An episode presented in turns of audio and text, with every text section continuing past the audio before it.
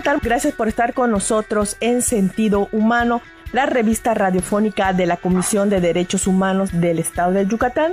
Mi nombre es Lupita Sosa y le doy la más cordial bienvenida a esta nueva emisión.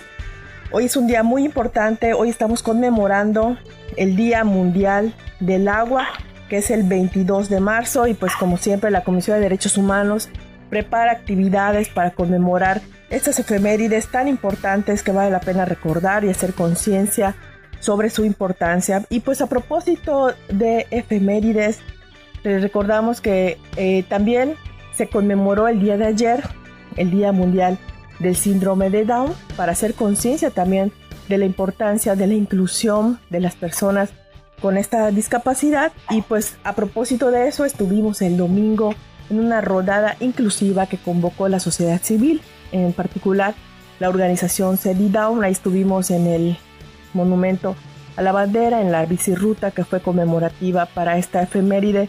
Muchísimas familias, muchísima participación de la sociedad y de autoridades también que se unieron para conmemorar este día tan importante.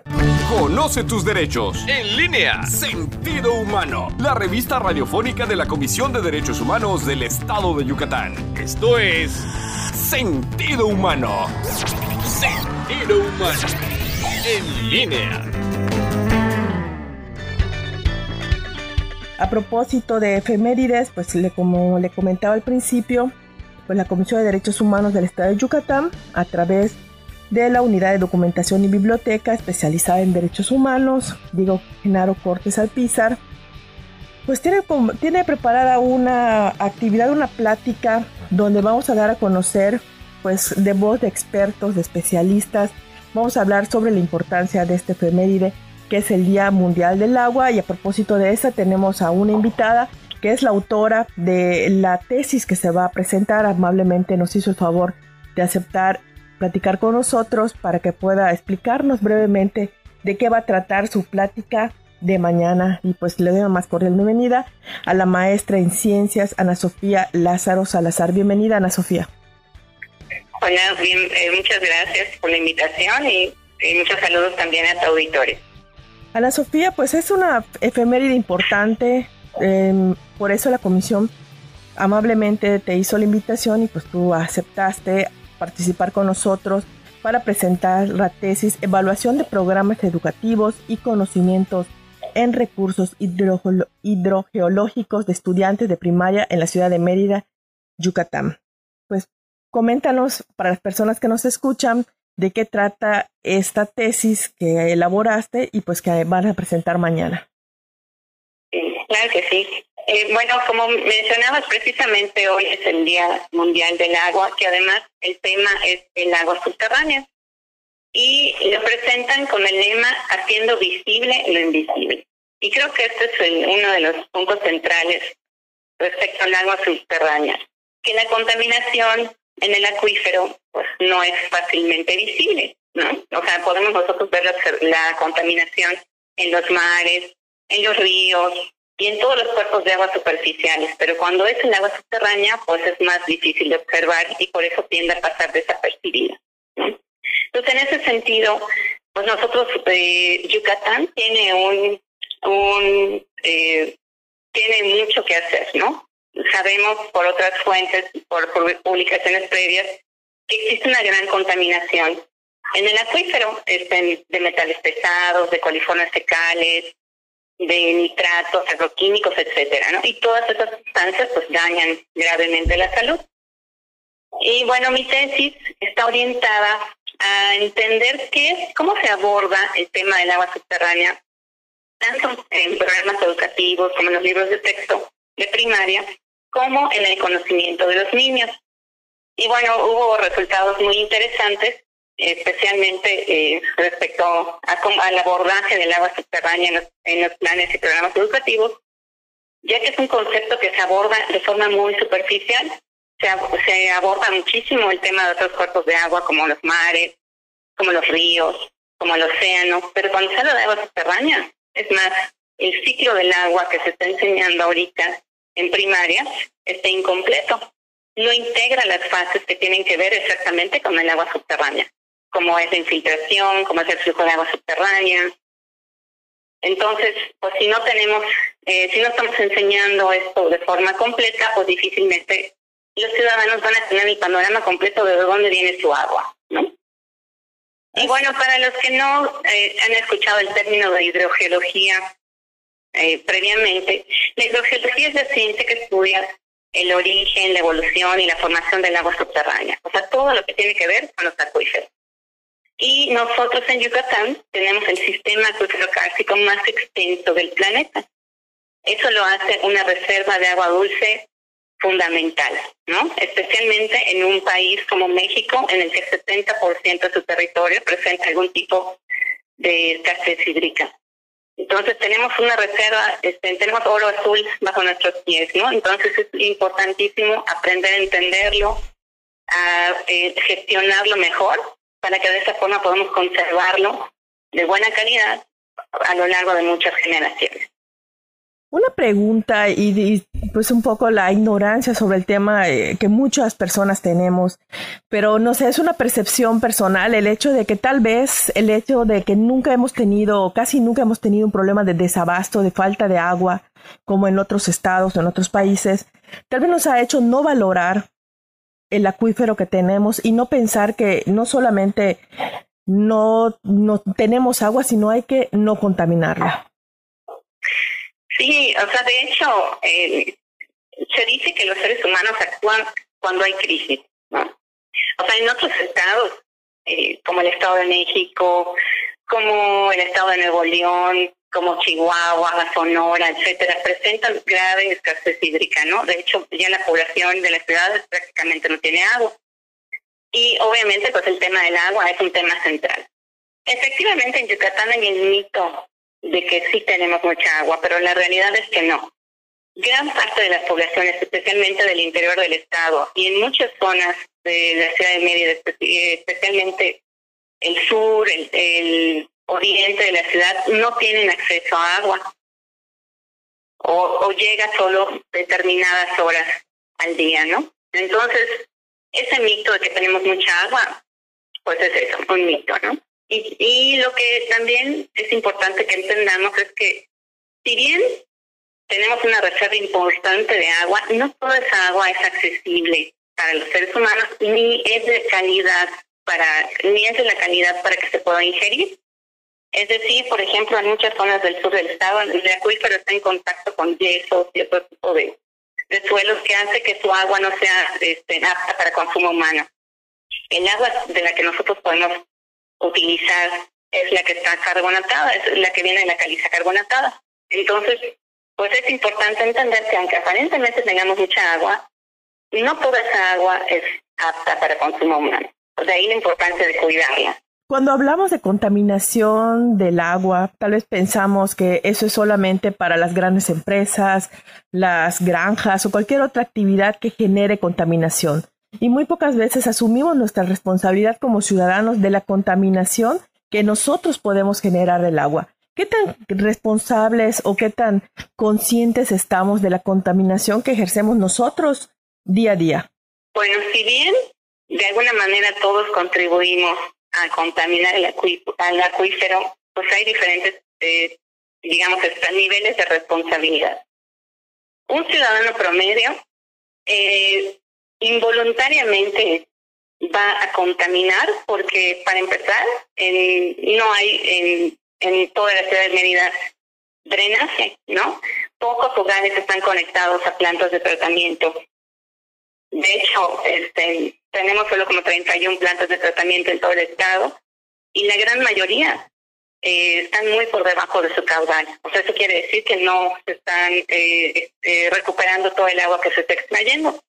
De hecho, Yucatán, a nivel nacional, tiene el lugar 31 de 32 en el manejo de sus aguas residuales, porque eh, tratamos menos del 3% del agua que extraemos. Y esto de ninguna manera puede ser responsabilidad del ciudadano. O sea, hay una falta importante de eh, compromiso de las autoridades para preservar el derecho humano al agua. Porque eh, incluso el agua que recibimos no es potable. En las últimas estadísticas de Conagua para el estado de Yucatán, solo hay una planta de, de potabilización para todo el estado. para toda la península además de Yucatán.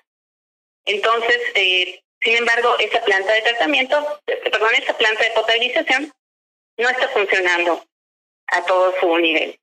Eso quiere decir que la mayor parte de los ciudadanos, especialmente de la ciudad de Mérida, no están recibiendo agua potable, simplemente están recibiendo agua clorada y entubada. Y eso de ninguna manera es un proceso de potabilización. Está sumamente ligado a los altos índices de enfermedades renales, de cáncer y de enfermedades gastrointestinales que tenemos en el Estado. Entonces, cuando hablamos de responsabilidad, pues es un poquito delicado, ¿no? Porque realmente el Estado, a través del pues, niveles federales, municipales, etcétera, es el encargado de garantizar tanto el acceso como el saneamiento del agua que estamos recibiendo. Y en ese sentido, pues no lo está haciendo.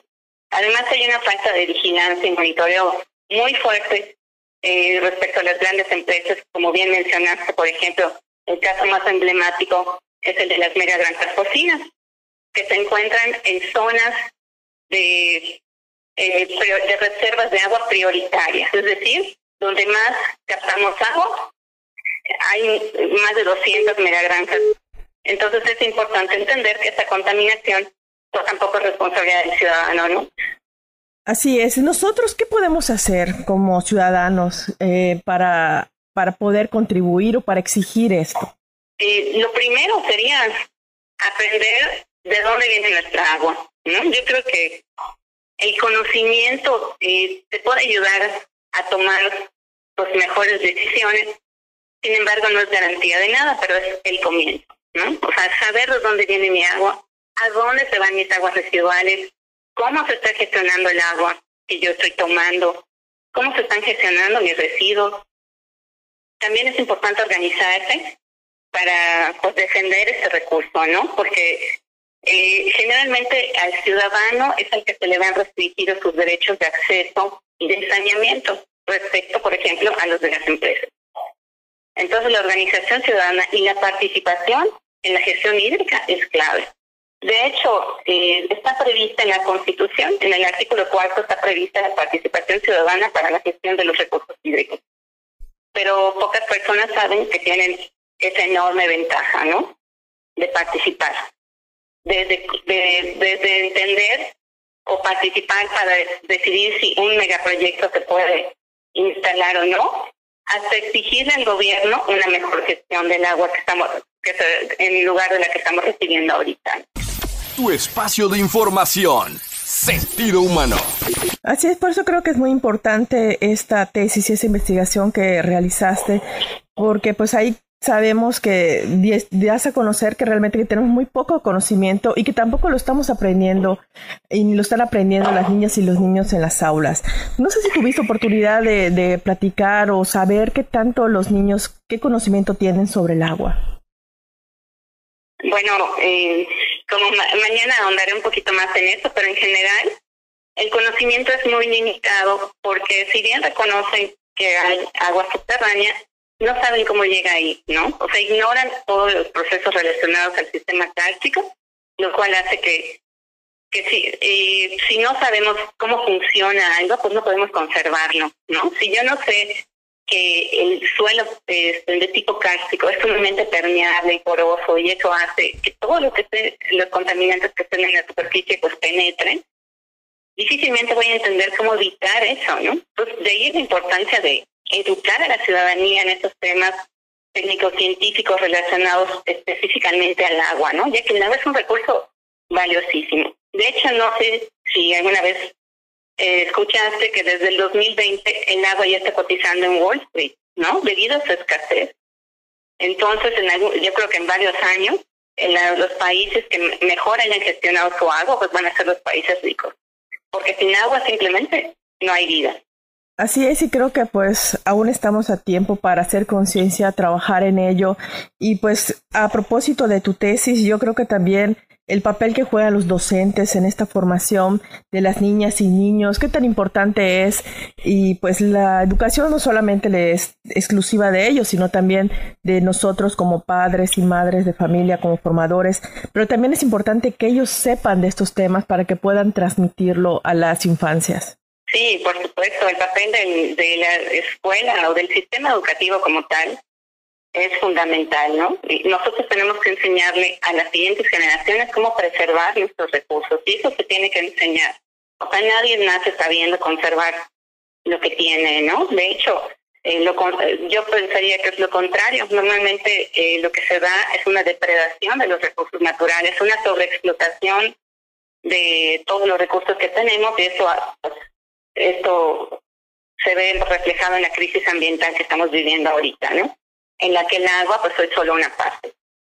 Entonces sí es fundamental que el sistema educativo asuma también esa responsabilidad de actualizar pues los temas específicamente relacionados con el agua subterránea y que los docentes pues, puedan también prepararse en ese sentido. Así es, y este, tal vez como ciudadanos escuchar esto, pues sí nos asusta, ¿no? Dirá, bueno, pues entonces el agua que está llegando a mi casa no es buena. ¿Qué, qué podemos hacer en este momento las personas que te escuchan, nosotros, para decir, bueno, ¿qué puedo hacer entonces si el agua que llega a mi casa no es apta para el consumo? ¿Cómo puedo procesarla o qué puedo hacer yo desde mi casa para poder hacer accesible esa agua o de plano no consumirla y mejor optar por las que venden en garrafones o en, las, en las plantas que esas que ya hay en todas las colonias para el consumir el agua potable. Mira, eh, el problema con las eh, plantas rellenadoras, especialmente donde tú vas a rellenar tu, tu botellón, es que si bien el agua es más barata, no hay mucho monitoreo sobre los filtros que se tienen que estar cambiando constantemente. Eh, en una planta purificadora se necesitan cambiar al menos cada tres meses un tipo, cierto tipo de filtros y cada eh, diez, meses eh, los otros, ¿no? O sea, es un proceso que tiene que ser constantemente monitoreado. Y si no hay una autoridad que vigile que ese monitoreo se dé adecuadamente, pues igual estás consumiendo agua de la que de la entubada, ¿no? de la que sale de tu casa, o sea, no tiene ningún sentido. Sin embargo, hay, hay varias opciones de filtros y otros que ya cada vez son más accesibles y más económicos que se pueden instalar en alguna parte de la tarja. Pero definitivamente yo sí creo que debemos apostarle muchísimo a exigirle a, a nuestro gobierno una mejor gestión hídrica. Porque como te, te vuelvo a mencionar, o sea, no debe ser responsabilidad del ciudadano dar agua potable. O sea, debería ser responsabilidad de la autoridad. Claro que para efectos prácticos, pues te digo, pueden ser los filtros, puede ser también el agua purificada, que también, este, no sé si sabían que en el 2020 eh, Coca-Cola FEMSA, eh, Nestlé y Danone tuvieron ganancias solo por el agua embotellada de más de 66 mil millones de pesos, solo del agua embotellada. Y, la, y el costo de cada concesión de agua subterránea es de 2.600 pesos anuales. No es nada. O sea, esa diferencia, esa diferencia entre lo que ganan las grandes empresas por el agua embotellada y lo que pagan al Estado, pues es un verdadero saqueo, ¿no? O sea, prácticamente el gobierno le está pasando la, la responsabilidad de dar agua potable a sus ciudadanos a las industrias privadas.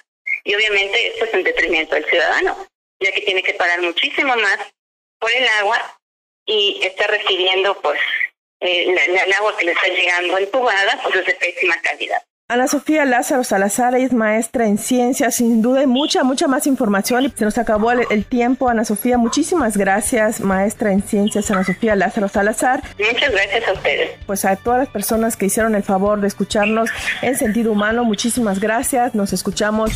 Tu espacio de información, sentido humano, en línea.